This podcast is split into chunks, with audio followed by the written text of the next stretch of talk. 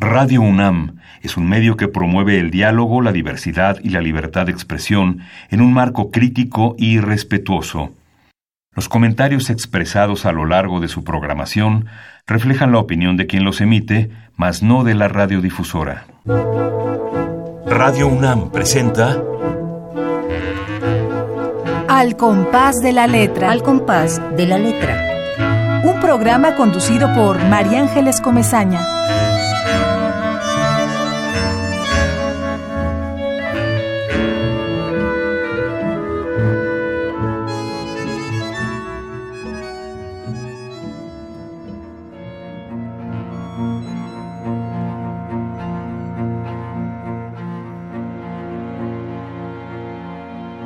Lentamente entras en la claridad de la avenida. Llueve. La niebla camina entre la gente, los árboles y los gigantes. En las baldosas se refleja la belleza de este instante y tú hablas de salvarlo todo, incluso el splash de las llantas. Solo queda el surco de los días y el consuelo, dirían metafísico, de volver a mirar en este espejo los reflejos de aquellas baldosas.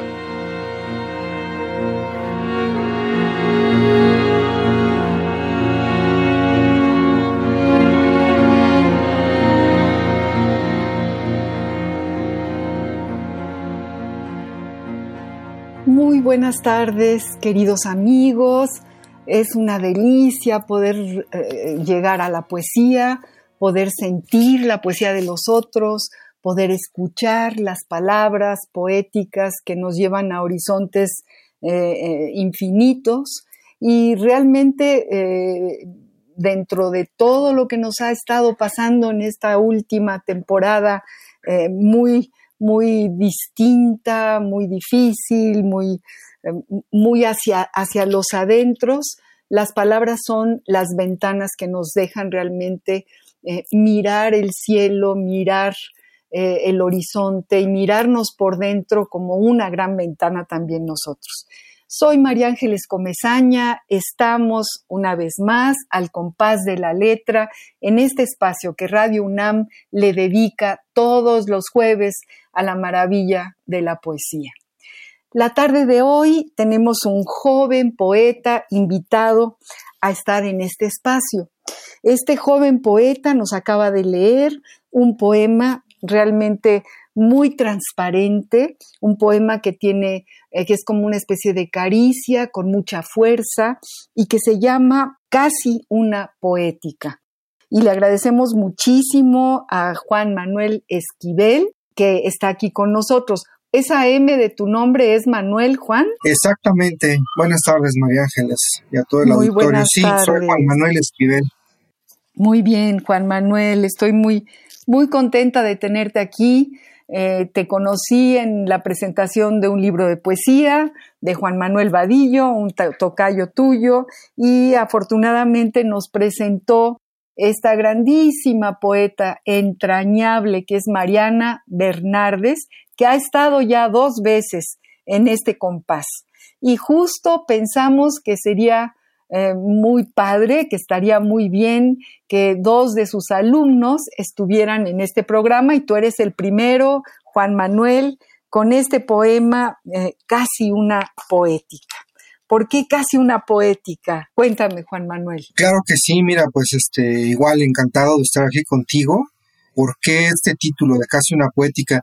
Pues eh, los libros de poesía, no todos, ¿verdad? Pero en algún momento muchos autores escriben eh, un poema y lo titulan poética. Y bueno, lo que yo entiendo es que allí delinean, trazan, establecen o declaran pues las coordenadas que habrán de eh, darle como cimiento, ¿no? A, al libro o incluso a una obra completa, ¿no? Yo, la verdad, pues soy un, soy un, no sé si sea yo todavía joven, porque estas clasificaciones generacionales de hoy en día, pues ya no sabes si eres muy joven o muy viejito, no sé, pero bueno, eh, lo que sí es que soy alguien que se está acercando al mundo de la poesía, no tengo mucho tiempo eh, escribiéndola, realmente son, son algunos años que he empezado a, a intentar hacerlo, Y bueno, este fue un ejercicio en el cual yo quise, eh, a partir de un instante, eh, a partir de una experiencia, señalar aquellas cosas que, que, me inquietan, que me llaman la atención, ¿no? Eh,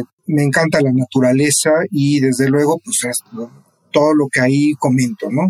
Sí, está realmente, me parece así como muy, muy sencilla esta poesía, que, que déjame decirte y decirles a quienes nos están escuchando, que es lo que más añoro de, la poética, esa sencillez, esa palabra que te llega, esa atmósfera que puedes sentir a través de las palabras con enorme sencillez, que no importa que no le entiendas, pero la estás sintiendo y ya cumple con su cometido. Eh, así empieza eh, tu, tu casi una poética, empieza lentamente, entras en la claridad de la avenida, llueve, la niebla camina, entre la gente, los árboles y los gigantes. Ahí vas haciendo como una, enumeración, una descripción de un instante, de un momento, y, y, lo vas logrando. Y está muy bonito este, este poema, Juan Manuel, y yo quiero decirles, queridos amigos que nos están escuchando, primero que los saludo con enorme cariño y me refiero siempre a Ramiro Ruiz Dura, a Esther Valdés, a Manuel, a Azucena, a todos esto, este grupo que es casi casi una tertulia poética y que a lo largo ya de muchos años, pues ya cuatro años, eh, ha, ha, estado caminando cerca de Radio UNAM y cerca de este compás. Entonces los saludo, los quiero muchísimo. Sé que están escuchando el programa, sé que lo escuchan y eso pues me llena de emoción y además me llena de compañía. Estamos ante una enorme muralla de, ausencias y de soledades y qué alegría tener este espacio y saber que allá del otro lado, del oído de los demás, están escuchándonos. Bueno, les cuento, además de saludarlos a todos, que Juan Manuel Esquivel nace, es citadino, nace en esta ciudad, Chilango, Chilango, estudió ciencias de la comunicación en el Tecnológico de Monterrey, ha participado en muchos talleres y cursos literarios en la Casa del Lago, supongo que en la Casa del Lago con Mariana, ¿verdad, Juan? Así es, sí, sí, sí, exactamente, este, eh, ese, ese yo creo que es el espacio en el que más he participado y bueno, es un espacio maravilloso, ¿no? O sea, la Casa del Lago tiene una larga historia, es fundamental en las letras mexicanas y en la cultura, es un, ha sido y es un polo cultural de nuestra ciudad y quizás hasta de, de nuestro país, ¿no? Totalmente de acuerdo, Juan.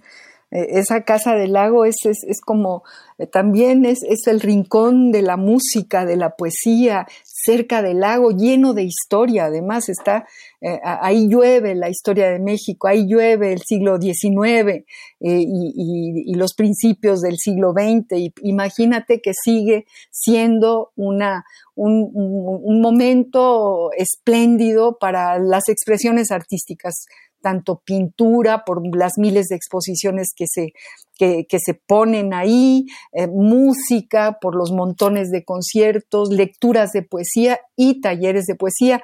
Y el taller de, de Mariana es un taller muy especial y uno de los, yo diría, de los mejores talleres que se, que se imparten en nuestra ciudad, en nuestra Ciudad de México. Y bueno, como les estaba comentando de, ti, Juan, has estado en ese taller mucho tiempo, has estado con Mariana Bernardes, eres un apasionado de la lectura y escribes ensayo y has publicado en revistas literarias como Murmullo de Paloma y Taller Igitur, que por cierto me metí a Murmullo de Paloma y te busqué y te busqué y no te encontré ahí. Eh, vi que, que, hay muchas cosas en inglés también, ¿verdad? En esa revista publiqué algunos ensayos y en Igitur recientemente se publicaron algunos poemas, de hecho algunos de los que... Sí, muchos poemas de los que tengo yo aquí los leí también en Igitur, así es. No sé si quieras que comente algo de cómo fue que llegué a Casa del Lago. Claro que quiero. Fue de una manera totalmente fortuita. Eh, yo, yo creo que, bueno, no sé, digo, hoy en día se discute mucho que si existe el destino, parece ser que ahora todo se inclina al azar, no sabes lo que va a ocurrir, pero no creo de, no, no dejo de creer que hay algo como, como, como predestinado en cada uno de nosotros.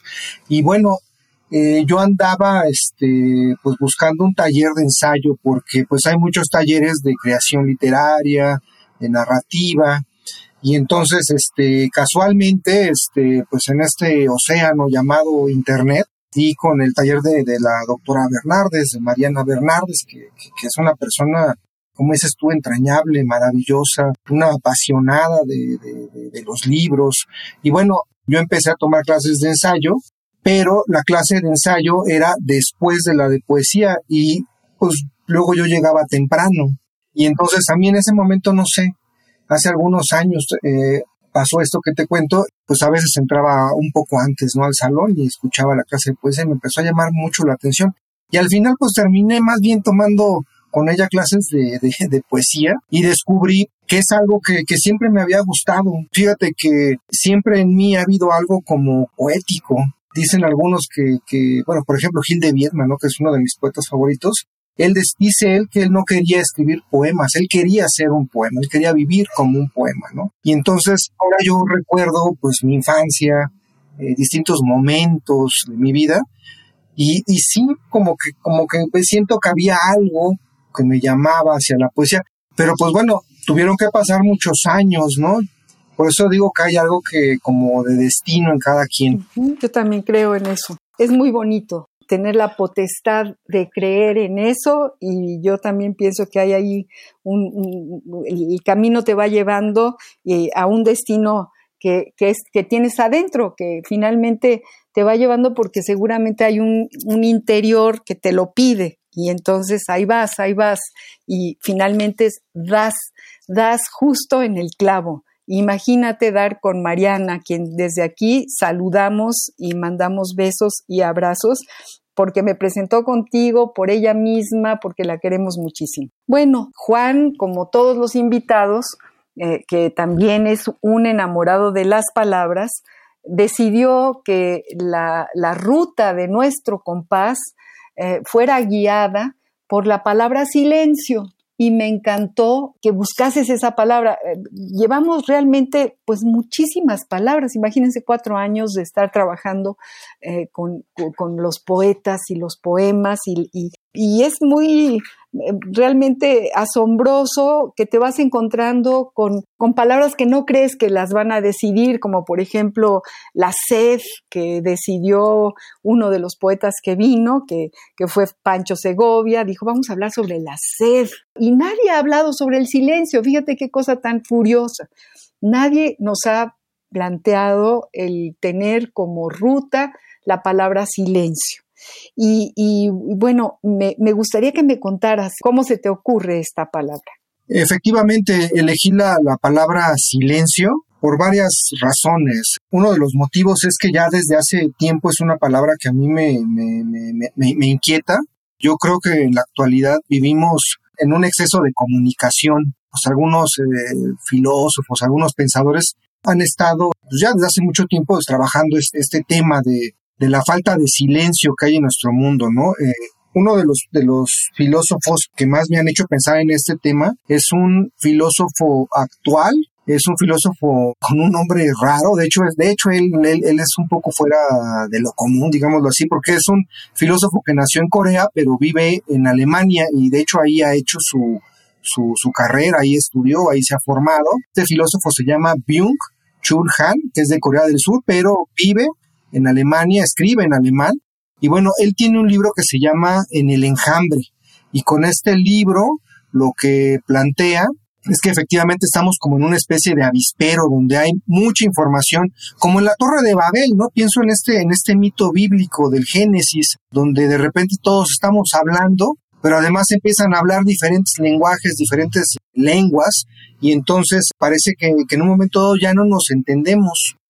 Pero más allá de entendernos o no entendernos, hay como una especie de, tsunami informativo. Exactamente, hay mucho ruido y creo que, este, que, es necesario un poco replegarse a veces, ¿no? Para escuchar el silencio. Y, otro filósofo que trabaja muy bien el tema, este Ramón Shirao, que fue importantísimo.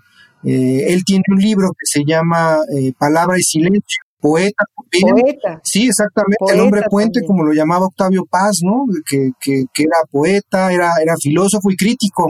Pero bueno, en ese libro, él ya por allá en los años 60, imagínate, hace ya 50 años, él decía que este mundo pues necesitaba silencio. Yo creo que es muy importante para la escritura de la poesía. Eh, yo no sé de las revelaciones místicas, yo como dijera María, nunca he tenido una experiencia mística, pero creo que sí he tenido experiencias poéticas y me parece que es fundamental el silencio.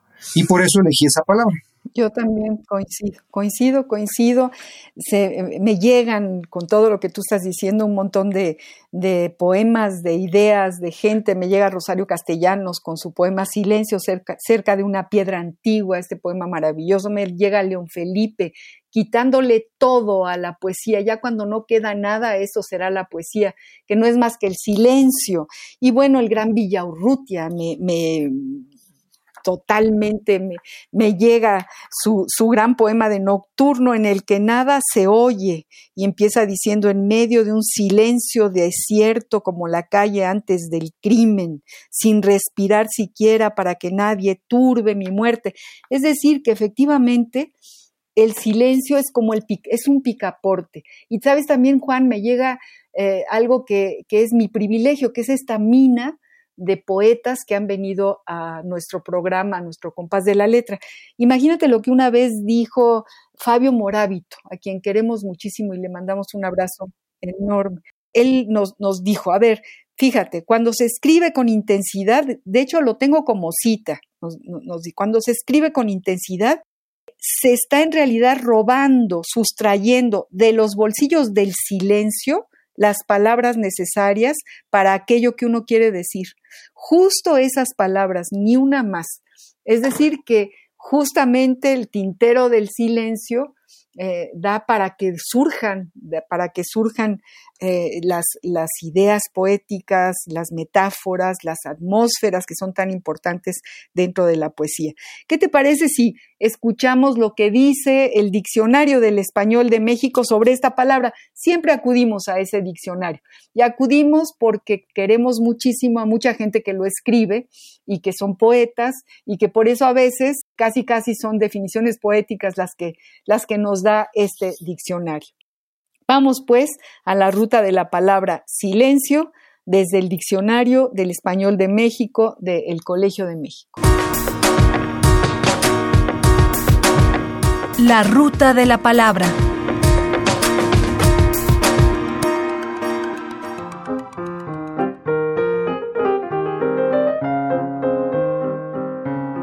Silencio. Sustantivo masculino. 1. Hecho de no escucharse ningún ruido o sonido. El silencio de la noche. Un silencio de muerte invadió la estancia. 2. Circunstancia de permanecer alguien callado sin emitir o producir sonidos. La única respuesta fue su silencio. 3. En silencio, sin hablar, sin queja, sin respuesta. Dejó transcurrir varios minutos en silencio. Escucha en silencio los planes. Comer en silencio. Contemplábamos todo aquello en silencio. 4. Hecho de no hablar de algo o de no tratar cierto tema. El silencio de las autoridades en torno al conflicto es alarmante. 5. Guardar silencio. Mantenerse a alguien sin hablar ni producir sonidos o sin manifestar su opinión sobre algo. Guardamos un minuto de silencio en señal de duelo. Guardamos silencio para escuchar el discurso. 6. Interjección. Expresión con la que se pide u ordena a alguien que se calle o deje de hacer ruido. Silencio, que no puedo trabajar. 7. Intervalo corto en una pieza musical en que se deja de tocar o cantar. Pausa. Después del acorde hay un silencio, un silencio de un compás. 8. Estarse silencio. Popular. Permanecer callado o estarse callado o quieto. Niña, estate silencia que vas a despertar al bebé. La ruta de la palabra. Es decir, esto que nos, que nos dice este diccionario sobre la palabra, cada una de las definiciones ya tiene un tinte poético. y, vemos la riqueza del silencio para producir metáforas, para, para realmente eh, estar en la vida, guardar silencio, es, es un acto de honor, un minuto de silencio. ¿Cómo ves, Juan? Pues este, me gustan las definiciones que, que, ofrece el, diccionario y sí tienen algo ahí de, de, o bastante, ¿no? De, de, poético. Hay, hay algo importante, creo, en, en, el tema del silencio, ¿no? Por ejemplo, pienso mucho en, en, estos lugares que, que, pues ya son muy raros, ¿no? Estos lugares, este, sagrados o próximos al ámbito de lo sagrado, por ejemplo, los conventos hay, hay un lugar, cuando yo quiero escuchar silencio aquí en la ciudad, que es muy difícil, hay un convento en Tlalpan, no recuerdo ahora cómo se llama, pero es en el centro de Tlalpan. En ese patio de, ese convento, pues ahí te puedes sentar, ¿no? Y es algo maravilloso, ¿no? Una de las definiciones que le hice creo que dice que no, no, no, ningún ruido o sonido, ¿no? no, es, no, no que no haya escucha de ningún ruido o sonido.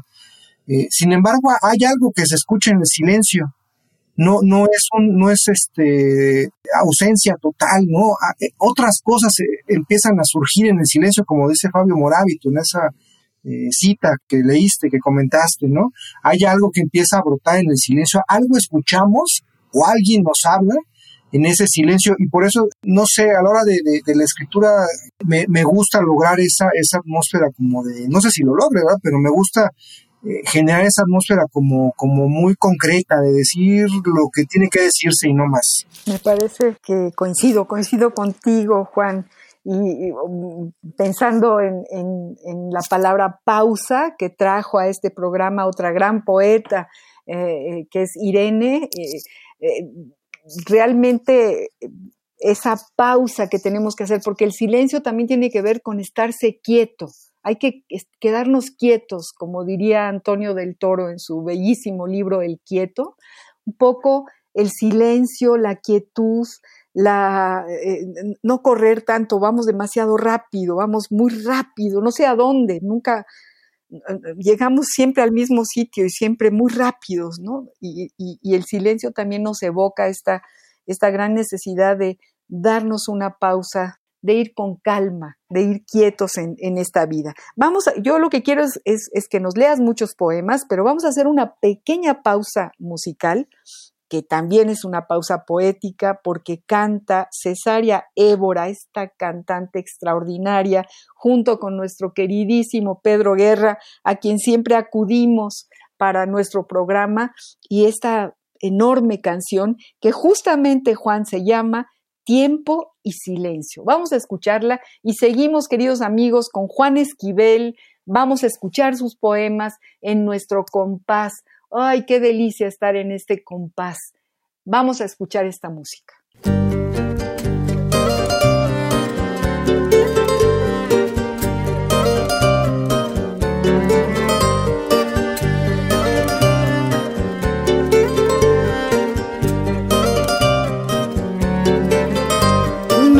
Casa en el cielo,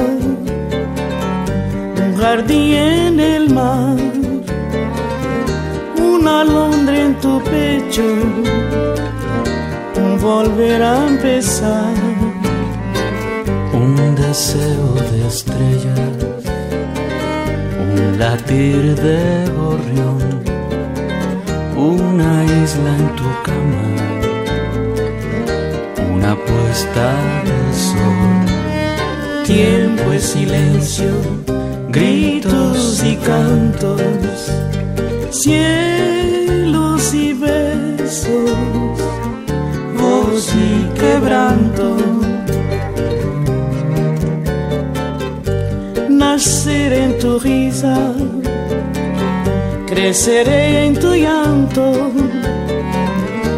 vivir en tu espalda morir en tus brazos. Tiempo es silencio, gritos y cantos, cielos y besos, voz y quebranto.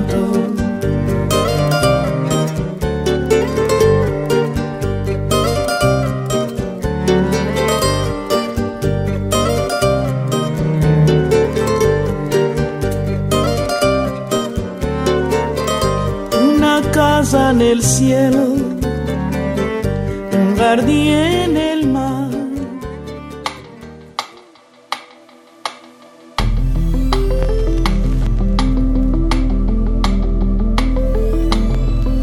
Al compás de la letra.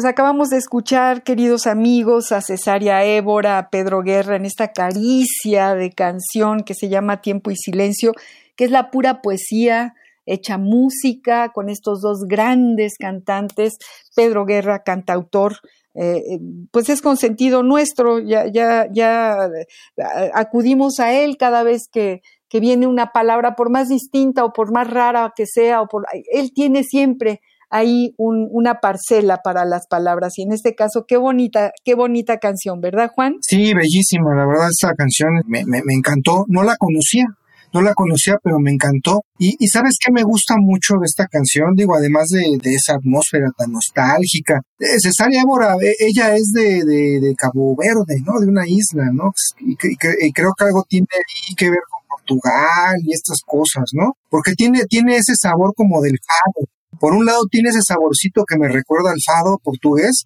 pero también lo que los brasileños le llaman saudade, ¿no? No son los portugueses, pero esta, esta, esta, nostalgia. Saudade, saudade, sí, saudade los portugueses y los brasileños, morriña los gallegos, que, está, que están justito al lado de Portugal, y que, y que justo tiene, tiene la, la, es, la, es esa misma sensación, tienes razón.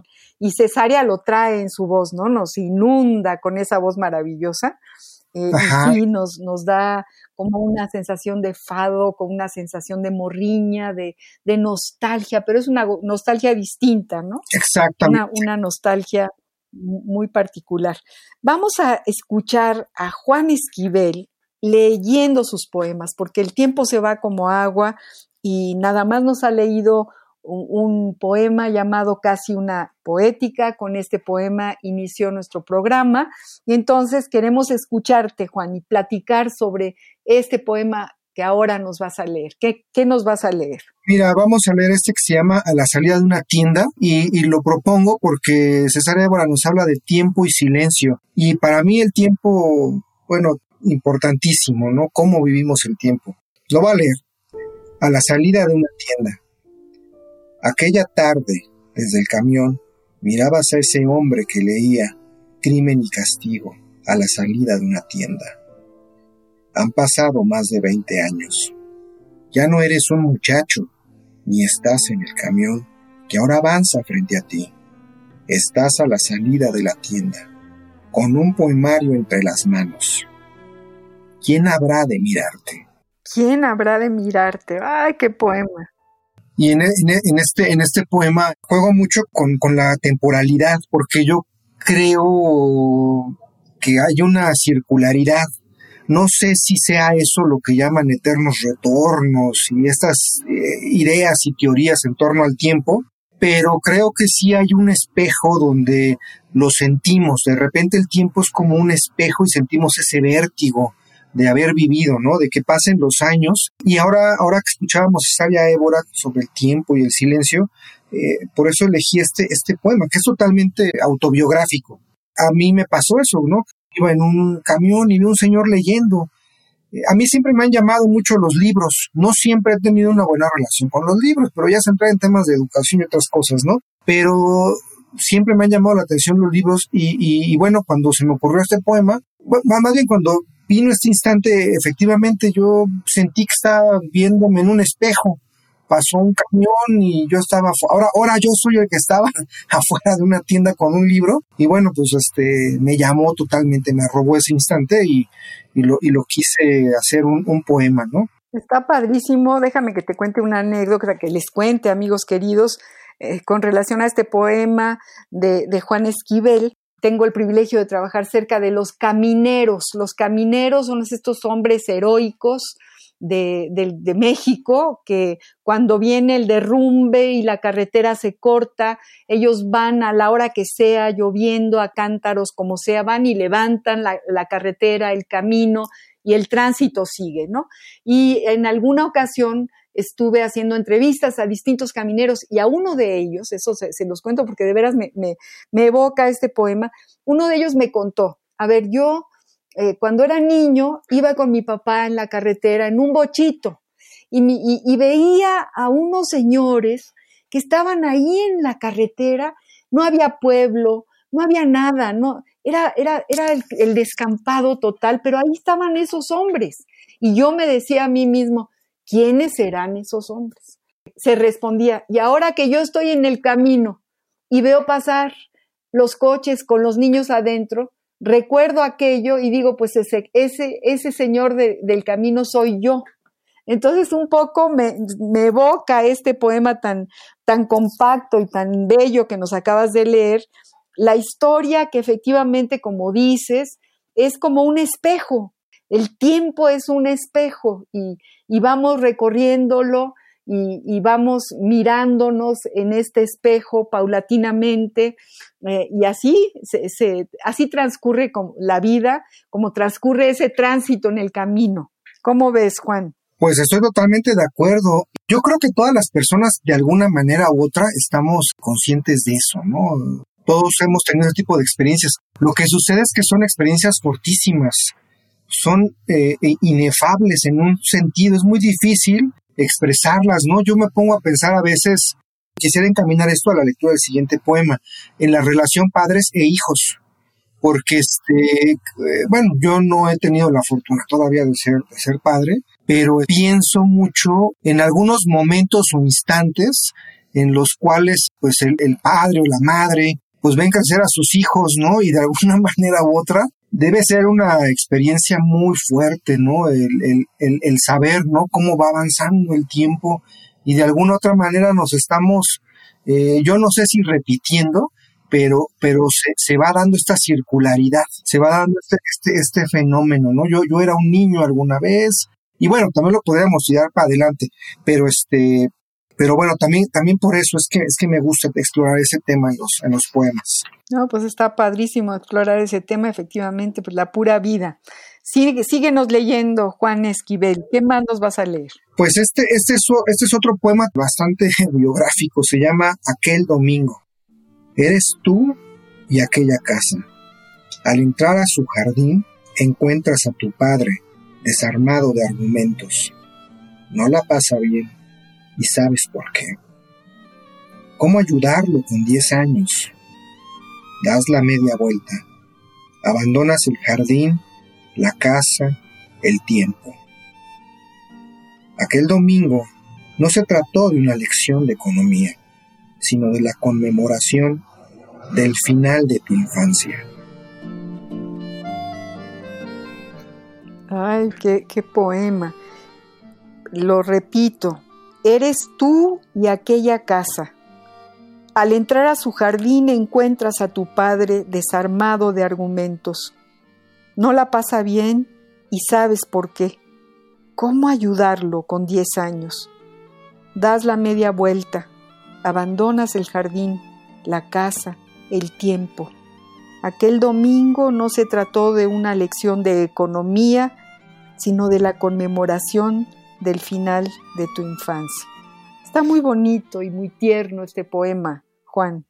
Hay, momentos de, la vida, ¿no? Que, regresan, que vuelven, o, que todo el tiempo están allí, ¿no? Eh, por ejemplo, no sé, pienso en estas teorías de, de Freud, ¿no? Que decía que el inconsciente es atemporal, que en el inconsciente hay una, él no lo decía así, pero hay una especie de tiempo mítico, donde todo el tiempo acaba de ocurrir algo y todo el tiempo está ocurriendo y va a ocurrir entonces, en este poema también hay algo que, que, fíjate, eso me lo hizo ver Mariana, porque las lecturas, el poema uno lo hace, pero como decía Octavio Paz, es el lector el que el poema realmente surge cuando el lector lo llega a él y, aparecen cosas que, que, ni siquiera el autor tiene idea. Y Mariana me decía que este poema, donde se habla de un jardín y del padre y de abandonar el jardín, pues obviamente tiene ahí unos ecos bíblicos, ¿no? Bueno, pues no sé si quieras que lea otro poema. Quiero, quiero que leas, y, luego de que lo leas, quiero que nos hables de algo que pregunto siempre, porque creo que, eh, que pues que todos lo tenemos, ¿no? Eh, eh, ¿Qué poetas están guardados en tu tintero? ¿A qué poetas acudes? En fin, y que, que, nos leas, que nos leas esto que nos vas a leer y luego que nos cuentes el cómo. ¿Cómo llega uno a esta síntesis? ¿Cómo llega uno a la descripción de, de una atmósfera en una palabra poética o en las palabras poéticas? A ver, lee, ¿qué nos vas a leer, Juan? Pues mira, estábamos con que unos tintes bíblicos, bueno, pues vamos a seguir en, ese, en esa línea. Fíjate que tengo un poema que se llama Génesis 3.19 y de ese poema he hecho dos versiones. Me gustaría leer las dos porque este son como si viéramos desde diferentes ángulos o perspectivas la experiencia poética. Ok, adelante. Primera versión. Esa madrugada, tras cotejar vouchers y estados de cuenta, no los archivé como siempre hago. Decidí quemarlos. En una maceta ardieron. Al devorar la oscuridad, la última flama, algo estremecía mi pecho. La ceniza voló. Pasados los años, comprendo aquel estremecimiento. Miraba mi final. No ardían papeles, sino mis días. Polvo eres y al polvo volverás. Y ahora la segunda versión. Aquella madrugada no archivaste los vouchers, decidiste quemarlos. Al ver la última flama, sentiste estremecer el pecho. Polvo eres y al polvo volverás. Son dos versiones donde eh, esto lo he ido trabajando pues con el tiempo, ¿no? Porque incluso esto empezó como un ensayo pero después dije, no, es que esto tiene que ser un poema. Y entonces en, la primera versión, pues creo que me acerco más al, cuento, al mini cuento, a la microficción, estos géneros que ahora son muy conocidos, ¿no? Y ya en la segunda versión, pues traté de, ser más sintético, como desde de, de, ser, ahí sí acercarme más a lo que creo que es el poema y a lo que hemos venido diciendo del silencio, ¿no? Sí, me pega, me gusta. ¿Sabes lo único que no me gusta? La palabra voucher. No sé, quisiera entender, eh, porque puede ser también un símbolo, eh, pero el voucher, quemar los papeles, no sé, no sé, me saca del poema escuchar esa palabra, fíjate Juan. Me gusta el poema completo y me gusta la idea, ¿no? Me gusta ver, ver arder los papeles, ver, porque además en el fuego uno realmente medita. Tú te pones frente a una chimenea y te puedes quedar horas viendo el fuego. Y, totalmente. y efectivamente, la ceniza vuela y polvo eres y, y, en polvo te convertirás, ¿no? Y al polvo volverás. Eso me gusta, me parece que tiene una fuerza, pero no entiendo lo de los vouchers. Es que estos papelitos pareciera que, bueno, no sé, a lo mejor es, es errado lo que voy a decir, pero pero e, es que, es que cuando yo entro a estos cajeros automáticos y estas máquinas que ahora pareciera que nos gobiernan y nos dominan, eh, hay una bola de esos papelitos tirados por el piso, ¿no? Cuando vas a un cajero automático en las noches, ¿no? O a cualquier hora, ¿no? Ves muchos papelitos. Pero yo siento que son como, o estos que te dan cuando compras algo, ¿no? Estos tickets de compras, estos, siento que son como, como, como un registro de lo que vamos haciendo, ¿no? Hay, hay algo allí que, que, van registrando y, bueno, no sé, alguna vez, no sé por qué lo hice, como aquí comento, ¿no? Yo los quemé unos que tenía, ¿no? Y, entonces me vino esa como, como reflexión. Esa idea de ponerle, bueno, eso ya es como tallerear y no se vale. Tú le pusiste voucher y a ti te, te vino bien eso porque lo sentiste, ¿no? A mí, no sé, me parece un anglicismo raro, pero este, lo entiendo en, ese, en el contexto en el que tú lo estás, lo estás planteando en estos poemas, que sí, que, que tienen ese sentido de introspección de, de lo que somos, ¿no? De, del fuego, que, que, es tan importante. Una palabra muy recurrente en este programa, es así para que veas el fuego. Eh, vamos a esta cápsula del programa que nos gusta muchísimo porque también tiene que ver con lo entrañable, lo, lo, eh, las interioridades de, de la memoria las interioridades de, de, nuestra propia vida y es eh, el epistolario, Juan, tú eres muy joven, muy, muy, muy joven, y a lo mejor estás de lleno en la era de las tecnologías, que también te dan para escribir cartas, aunque son muy compactas, ¿no? Los, mensajes, los, lo, que, lo que uno manda en, en, el mensaje de un, de, del Internet, en fin, pero nosotros tenemos como ese gusto por eh, retomar las cartas. Y yo elegí una carta, ni más ni menos que de Frank Kafka, a, a su amada. Entonces yo quiero que escuchemos esta carta, a ver qué te parece, y luego que tú me digas eh, qué sientes o qué piensas de esta relación epistolar como fuente literaria. Claro que sí. Vamos a escuchar esta carta de Kafka a su amada. Epistolario. Domicilio conocido. Domicilio conocido.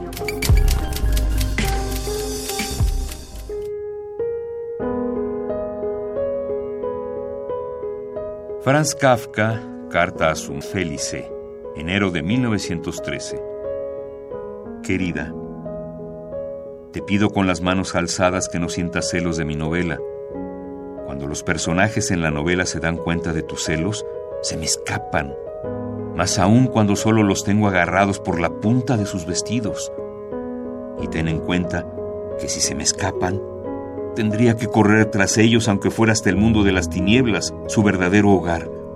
La novela soy yo, mis historias soy yo. Así que te ruego, ¿dónde existe el menor motivo de celos?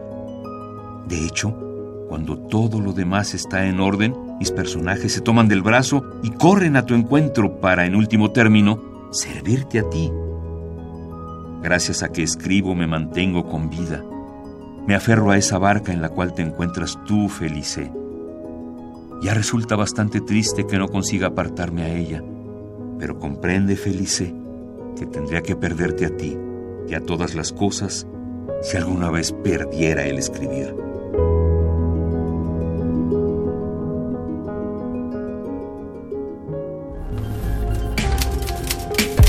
Epistolario.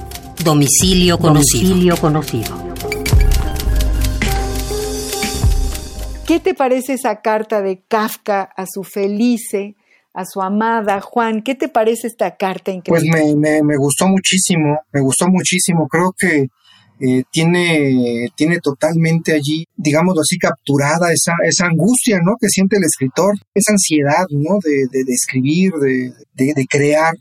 Y, y, y, además eh, es que es que las cartas son un lugar, ¿no? Como que es, es, es un espacio, ¿no? Que, que, que, sí ya está muy pasado de moda o no sé, no sé, pero, pero creo que sí, las cartas. Es, que ahora. ¿Recibiste alguna vez una carta, Juan? Pues mm, creo que no, pero sí escribí algunas, aunque sea como ejercicio escolar, pero sí escribí algunas y creo que es una, es, este, es una experiencia muy fuerte. Creo que es, es, es un espacio donde es, es como una pausa, ¿no? Como lo que decíamos, ¿no? Es, es, es abrir ahí como un pedazo, un intersticio en el tiempo donde uno pone en cuestión muchas cosas. Y, mira qué manera poética de escribir una carta, Dios mío, es que es impresionante Kafka, es impresionante, ¿no? Fíjate lo que le dice, ¿no? Te pido con las manos alzadas que no sientas celo desde mi novela, cuando los personajes de la novela se dan cuenta de tus celos, se me escapan. Ve qué metáfora, ve qué, qué, Qué extraordinaria manera de, plantearnos eh, la, vivencia de un escrito, o sea, sus personajes están vivos y sienten los celos de la otra mujer. Este, me parece un ejercicio extraordinario. Y, y, hemos encontrado realmente una intimidad única, singular, la que se guarda en una carta y desde luego la carta como, como un, hecho literario extraordinario, como en este caso de, de Franz Kafka. Y, yo creo que ustedes, nosotros ahora, que escribimos eh, en el Facebook y que eh, se, ha dado realmente el ejercicio de la escritura ha tomado una dinámica nueva, la dinámica de la síntesis, pero no no ha sido malo, yo, yo, a mí me parece que no ha sido malo, yo creo que de todas maneras es darle un lugar a la palabra y, ponerla en el sitio que le corresponde, que a veces no se sabe cómo, pero por lo menos tratar de ponerla en el sitio que le corresponde. Sí, sí, sí, estoy de acuerdo contigo, estoy de acuerdo contigo.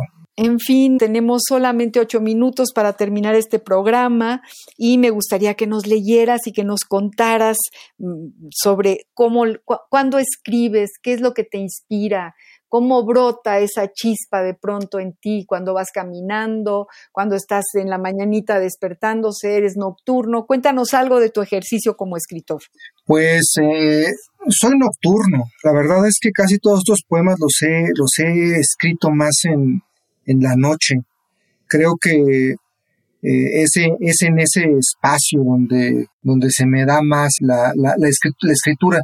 Pero, pero fíjate que la llamada inspiración esta visita que nos hacen las musas, que yo sinceramente lo creo, hay algunos que dirán que es el inconsciente y estas cuestiones, pues eso, eso ocurre en cualquier momento, ¿no? Hay, hay cosas que te van persiguiendo. Y, y algo, algo, Juan, querido, algo que te pregunté hace un ratito y que no quiero dejar ese hilo suelto, que es ¿A quién lees? ¿Cuáles son los poetas de tu ah, claro que sí. Eh, ¿quiénes, te, ¿Quiénes te inspiran y quiénes te, te dan ese, ese ímpetu? Cuéntanos. Híjole, mira, ahí, ahí pues nuevamente habremos de, de, acordarnos de nuestra querida Mariana Bernardes. Ella dice que tiene corazón de condominio. Yo también lo tengo. Imposible mencionarlos a todos, pero eh, precisamente para ser un poquito justo, antes de, empezar a platicar, me fui al librero y jalé muchos libros que si me tuviera que ir a una isla desierta, no sé cómo lo hago, pero me los llevo.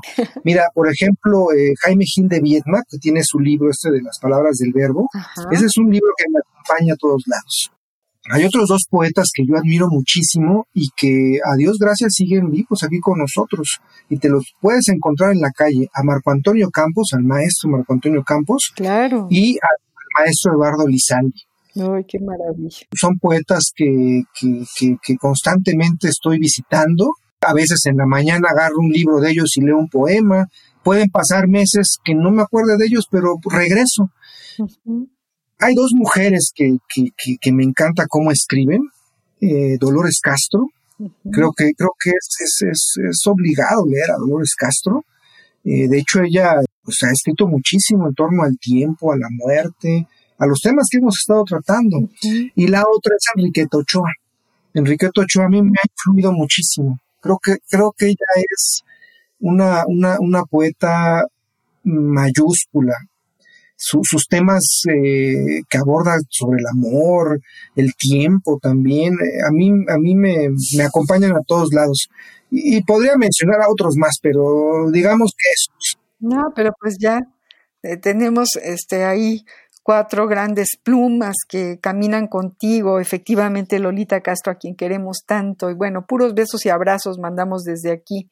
Una mujer extraordinaria, sigue vigente y sigue dando, dando su taller y, y, ha vivido tantos años en su vida que es, es maravillosa. Y bueno, ¿qué me dices Eduardo Lizalde, otro extraordinario y grandísimo poeta, Marco Antonio Campos, a quien queremos tanto, y bueno, poetas que todavía están aquí, están vivos y seguirán vivos porque son poetas y porque dejan su vida en cada uno de sus versos y de sus poemas. Léenos algo, Juan, porque estamos terminando este, este compás y, y, queremos escuchar más de lo, que, de lo que has hecho. Claro que sí, mira, estábamos con el tema de las cartas. Tengo un poema que se llama Enésimo Borrador, un amigo, nunca, nunca pude escribir esa carta, pero, pero en este poema traté de, de, hacerlo, ¿no? Es, es, un poco ese ejercicio, ¿no? Como de sentarse a escribir una carta. Enésimo borrador a un amigo. Y se lo dedico a un señor que se llama Patrick Harp. Era viernes cuando nos topamos en la plaza. Esperabas a una chica. Por eso te dejé pronto y seguí hacia la tienda de discos. ¿Recuerdas? Todo era música antes de marchar, esperé un poco. Los viernes, las muchachas son más bellas. Te reencontré a lo lejos. No me viste. Seguías esperando. Te habían plantado, pero esperabas. Los brazos abiertos. Nunca te olvido. ¿Puede un niño ser padre? Ahora creo más en el destino, en algo hace tiempo olvidado. Somos nosotros, nuestras almas, quienes antes de nacer ya hemos elegido qué vida viviremos. Esperaste tanto. ¿Acaso oyeras una voz muy honda mientras te miraba a guardar tu destino? Ay, para Patrick Harpur, un amigo tuyo, Juan. No, ojalá, ojalá. ¿Quién es? No sé quién es. Mira, es un escritor inglés. Él tiene un libro, tiene varios libros muy raros. Qué, barbaridad, qué cosa, yo sin saber. No, no, no, mira, este es un escritor que, que es inglés y su obra la han empezado a traducir recientemente al español. Él tiene un libro que, bueno, a mí me, me, me, me volvió loco, se llama La tradición oculta del alma. Es un, es un libro que edita Jacobo Ciruela en, en, esa editorial maravillosa que se llama Atalanta. Es un libro para volverse locos. Es, es, como lo dice el título, un recorrido, no es una historia, aunque hay historia, en torno a qué es el alma. Y desde luego, pues el, el, el eh, Platón está ahí. Y desde luego, si está Platón, tienen que estar sus mitos, entre ellos el mito de Er, con lo que juego un poco en este poema, ¿no? Eh, a veces creo que lo que decíamos al inicio, ¿no? Que hay, hay, hay una especie de destino. Quizás debía haber elegido para este, este programa la palabra destino, pero creo que no lo escucharíamos si no fuera por el silencio. Entonces, a veces uno hace estos ejercicios introspectivos y entiende que las cosas han tenido que ser como tenían que ser. Y es un misterio.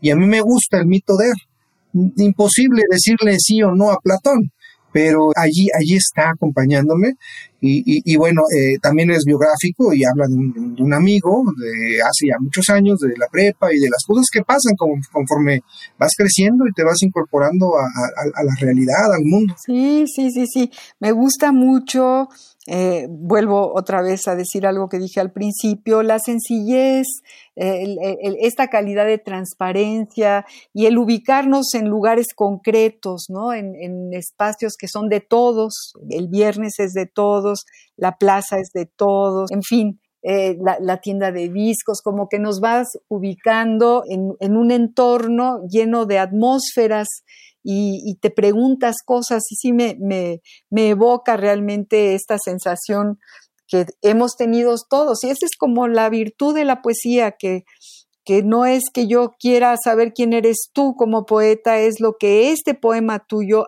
uh, me dice de mí misma. Y yo creo que ahí está el, el, el asunto, ¿no?